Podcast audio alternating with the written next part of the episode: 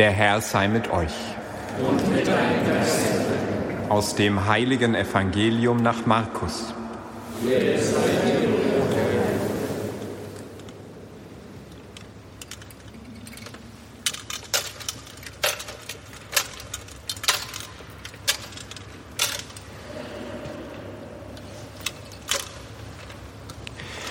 In jener Zeit sprach Jesus zu seinen Jüngern, Seht euch vor und bleibt wach, denn ihr wisst nicht, wann die Zeit da ist. Es ist wie mit einem Mann, der sein Haus verließ, um auf Reisen zu gehen. Er übertrug alle Verantwortung seinen Dienern, jedem eine bestimmte Aufgabe. Dem Türhüter befahl er, wachsam zu sein. Seid also wachsam, denn ihr wisst nicht, wann der Hausherr kommt, ob am Abend oder um Mitternacht, ob beim Hahnenschrei oder erst am Morgen. Er soll euch, wenn er plötzlich kommt, nicht schlafend antreffen. Was ich aber euch sage, das sage ich allen. Seid wachsam.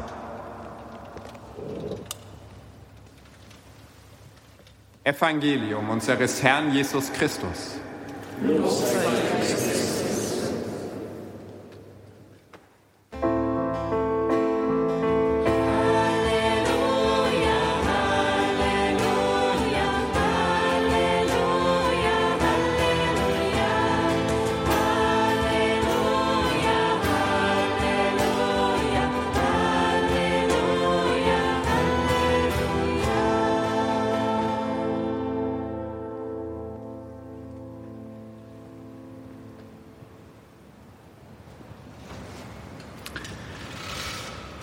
Liebe Mitbrüder, liebe Schwestern und Brüder hier in der Basilika St. Ulrich Afra in Augsburg und verbunden über Radio Horeb. Wieder gehen wir hinein in die Zeit des Advents. Ich tue das jetzt schon zum 53. Mal. Ich gebe es zu, die ersten paar Jahre habe ich das nicht so mitbekommen, aber 50 Jahre bestimmt. Warum jedes Jahr neu Advent? Und worum geht es eigentlich in diesen Tagen? Diesmal sind sie gezählt, nicht ganz so viele, nur drei Wochen bleiben uns, also kommt es umso mehr darauf an, dass wir sie intensiv leben. Erlaubt mir und erlauben Sie mir einen Blick in die Texte, die wir gerade gehört haben, in diesen reichlich aufgedeckten Tisch des Wortes Gottes an diesem ersten Adventssonntag zu machen. Da ist zunächst einmal diese erste Lesung aus dem Buch Jesaja Kapitel 63. Ein Gebet eigentlich. Ich muss sagen, mir geht es richtig zu Herzen. Ich habe mir vorgenommen, dieses Gebet öfters in diesen Tagen des Advents zur Hand zu nehmen, Jesaja 63, und es einfach zu beten, weil es nichts an Aktualität verloren hat. Es wird die Situation geschildert, als das Volk Israel nach der langen Exilszeit in Babylon endlich wieder nach Hause kehren konnte, in Jerusalem war, in der Umgebung. Aber dann war die Zeit nicht unbedingt rosig und auch das religiöse Leben war irgendwie am Boden. Das Gebet spricht's an, die Herzen sind hart geworden. Die Leute haben sich verirrt, haben die Wege Gottes verlassen. Gottes Furcht war nicht mehr angesagt. Und dann diese Bitte, vielleicht ist es euch aufgefallen, Herr, hättest du doch die Himmel zerrissen und wärst gekommen, hättest du doch die Himmel zerrissen. Es ist in einem bekannten Adventslied aufgegriffen, diese Bitte, O Heiland, reiß die Himmel auf. Wir kennen das alle. Im Gotteslob finden wir es. Hättest du doch die Himmel zerrissen und wärst gekommen, dann wären wir jetzt nicht in diesem Zustand, in dem wir jetzt gerade sind. So die Bitte damals und ich glaube, sie trifft auf unsere heutige Zeit auch gut zu. Die Herzen scheint so sein, sind auch heute Gott gegenüber irgendwie gleichgültig und nicht zugänglich. So scheint es zumindest. Und die Wege sind oft ganz andere als die Wege Gottes, die die Menschen heute gehen. Und Gottes Furcht, hättest du doch die Himmel zerrissen und wärst gekommen. Es ist etwas zerrissen worden, etwas ganz Entscheidendes. Am Karfreitag um die neunte Stunde als der Herr den Geist aushauchte am Kreuz und starb. Wir feiern es um 15 Uhr, beginnen damit die Karfreitagsliturgie. Da heißt es in der Heiligen Schrift, dass der Tempel im Vorhang zerriss von oben bis unten.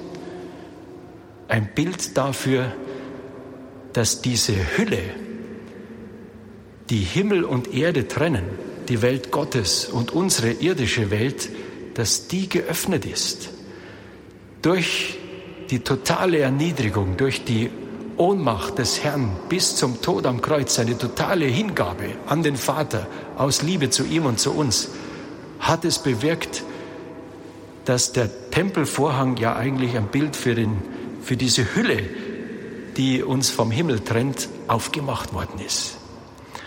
Vielleicht sind die dicken Wolken, die uns die letzten Tage begleiten mit dem richtig intensiven Schneefall, ein schönes Bild dafür, dass wir das auch manchmal so fühlen, dass irgendwie so eine dicke Hülle dazwischen ist, zwischen der Welt Gottes und uns. Und jetzt die länger werdenden Nächte und kürzer werdenden Tage, alles Bilder, die uns vielleicht auch so rufen lassen. Herr, zerreiß doch diese Hülle, diese dicken Wolken, damit Zugang zu dir ermöglicht wird. Dieser Zugang ist schon eröffnet. Als der Hauptmann mit seiner Lanze in die Seite Jesu hineinstach und Blut und Wasser hervorfließen, wie es im Johannesevangelium gesagt wird, ist sozusagen der Zugang zum Inneren Gottes, zur Liebe Gottes frei geworden für uns. Wir können sozusagen durchschauen, wir haben Zugang zu ihm und er zu uns so müssen wir vielleicht anders beten und sagen, Herr, du bist ja schon da. Die Hülle ist zerrissen. Aber öffne du die Türen unserer Herzen, damit du Zugang bekommst da hinein. Und wir mithelfen können, dass du Zugang bekommst zu unseren Schwestern und Brüdern, die noch gar nicht so sehr an dich denken und mit dir leben. O Heiland, reiß die Himmel auf und bitteschön auch die Türen unserer Herzen. Ein zweites Wort, das gleich viermal im eben gehörten Evangelium dieses ersten Adventssonntags kommt. Wir lesen ja jetzt Markus, wir stehen wieder im Markusjahr. Ab heute wird jeden Sonntag aus dem Markus-Evangelium gelesen. Viermal das Wort wachsam, seid wachsam. Noch einmal sage ich euch, seid wachsam. Wachsamkeit, was heißt das? Dürfen wir nicht mehr schlafen? Natürlich dürfen wir schlafen. Wir brauchen Schlaf, wir leben davon. Aber nicht das Leben verschlafen. Wachsamkeit heißt, Wachsamkeit heißt die Wirklichkeit ganz in den Blick nehmen, wahrnehmen. Nicht nur das, was wir sehen, was wir greifen können, was wir selber herstellen können, was vor Augen liegt, was augenscheinlich ist. Nein, zur Wirklichkeit, zur ganzen Wahrheit gehört auch die Welt Gottes. Hand aufs Herz und ich predige immer auch für mich. Realisieren wir, nehmen wir diese Welt Gottes im Alltag auch so wahr wie jetzt im Gottesdienst oder in einem schönen Gebet? Das Problem ist manchmal, dass wir Zeiten haben, wo wir beten, wo wir in der Kirche sind, an Gott denken und dann arbeiten wir halt wieder und tun was anderes und sind nicht in der Welt Gottes und nehmen die auch gar nicht wahr und handeln vielleicht auch so, als ob es die Welt Gottes gar nicht gäbe. Wie gesagt, ich predige auch für mich. Wie kann es gelingen? Und dafür ist Advent da. Und das ist Wachsamkeit, dass beide Zeiten, die Zeit fürs Gebet, aber auch die Zeit, wo wir was anderes tun, dass die nicht so separat nebeneinander herfahren, sondern dass Gott auch mitten im Tun, im Alltag, ob in der Schule oder im Beruf, zu Hause, was, was auch immer wir gerade tun, eine Rolle spielt. Ich denke da an Blumen, die aus dem Boden schießen, aufsprießen und dann öffnet sich die Blüte nach oben hin. Sich immer offen halten nach oben hin für Gott. Vom heiligen Martin sagt man, dass er, egal was er tat, mit Herzen immer irgendwie bei Gott war. Mit Stoßgebeten, einem Dank, einer Bitte, einem Herr erbarme dich, verzeih mir oder danke Gott, dass das so laufen konnte oder mit Bibelversen, die er im Kopf hatte, bei allem, was er tat. Er war ständig auch beim Herrn. Vielleicht nehmen wir uns das jetzt einfach mal so vor im Advent, egal was wir tun, beim Herrn zu sein. Es gibt da geistliche Lehre, die sprechen von der sogenannten Sakramentalität des Augenblicks. Also jeden Augenblick, wie er sich zeigt, ob es ein froher Augenblick ist oder ein ganz stinknormaler oder vielleicht auch ein trauriger. Alle Augenblicke hernehmen und sagen, Mensch, das könnte vielleicht auch ein Zeichen, ein Hinweis an mich von Gott sein. Gott spricht durch die Dinge des Alltags, durch Begegnungen im Alltag. Er setzt seine Zeichen. Wachsamkeit heißt, die wahrzunehmen. Nicht nur das, was vor Augen ist, sondern auch die Realität Gottes, seine Gegenwart bei uns. Seid wachsam. Ein drittes schönes Wort, ich kehre wieder zurück zur ersten Lesung, weil sie gar so schön ist. Da wird der Vater im Himmel angesprochen und es wird gesagt, dass er der Töpfer sei und wir der Ton. Vielleicht stutzen wir da ein bisschen und sagen mehr nicht. Wir sind Werk Gottes. Wir verdanken uns seiner Schöpfung. Und er ist es, der sich nicht zurücklehnt und uns dann, ja, sein lässt, sondern er möchte uns formen. Wie der Töpfer das Tongefäß. Wichtig ist nur, dass wir wie der frische Ton nicht hart sind, sondern eben formbar. Und dass wir sagen, ja Herr, du bist der, von dem ich mich formen lasse. Dir erlaube ich das. Ich kann es nicht jedem und jeder Sache erlauben, aber dir schon. Denn du bist Liebe durch und durch. Und was du mit mir vorhast und wie du mich formen willst, das ist nur gut für mich und auch für meine Umgebung. Herr, forme mich so, wie du mich haben willst.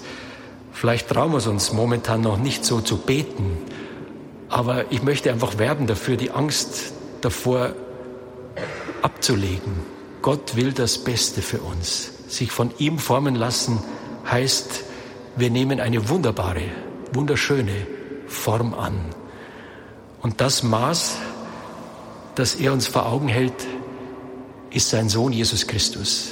Was werden wir einmal, wenn wir als Kinder Gottes offenbar werden, wie es einmal im ersten Johannesbrief heißt, ihm ähnlich sein. Das ist das Ziel, das wir alle gemeinsam haben. Da kommen dann keine Uniformierten raus, sondern ganz, ganz unterschiedliche Persönlichkeiten. Wir brauchen auch nicht Angst haben davor, dass unsere Persönlichkeit untergeht. Ganz im Gegenteil. Sie wird erst richtig zum Zug kommen mit allen Fähigkeiten und Talenten und Vorzügen, wenn wir dahin kommen, ihm nachzufolgen, ihm ähnlich werden zu wollen, ja die Liebe durch und durch leben zu wollen. Herr, forme mich so, wie du mich gedacht hast. Ich erlaub's dir. Auch das könnte so ein Gebet und so ein Vorhaben jetzt in diesen drei Wochen im Zugehen auf Weihnachten sein. Drei schöne Worte, die Bitte mit ja, Jesaja 63, Herr, zerreiße nicht nur die Himmel, damit du kommst, sondern öffne auch die Tür meines Herzens, damit du bei mir und durch mein Zutun auch im Herzen anderer Menschen ankommen kannst. Ersten, erstens, zweitens, Herr, wo war ich jetzt stehen geblieben? Ja, hilf mir wachsam zu sein, um nicht nur das, was ich sehe, was ich vor Augen habe, wahrzunehmen, sondern auch deine Welt in den Alltag mit hineinzunehmen. Und drittens, forme mich so wie du mich haben willst.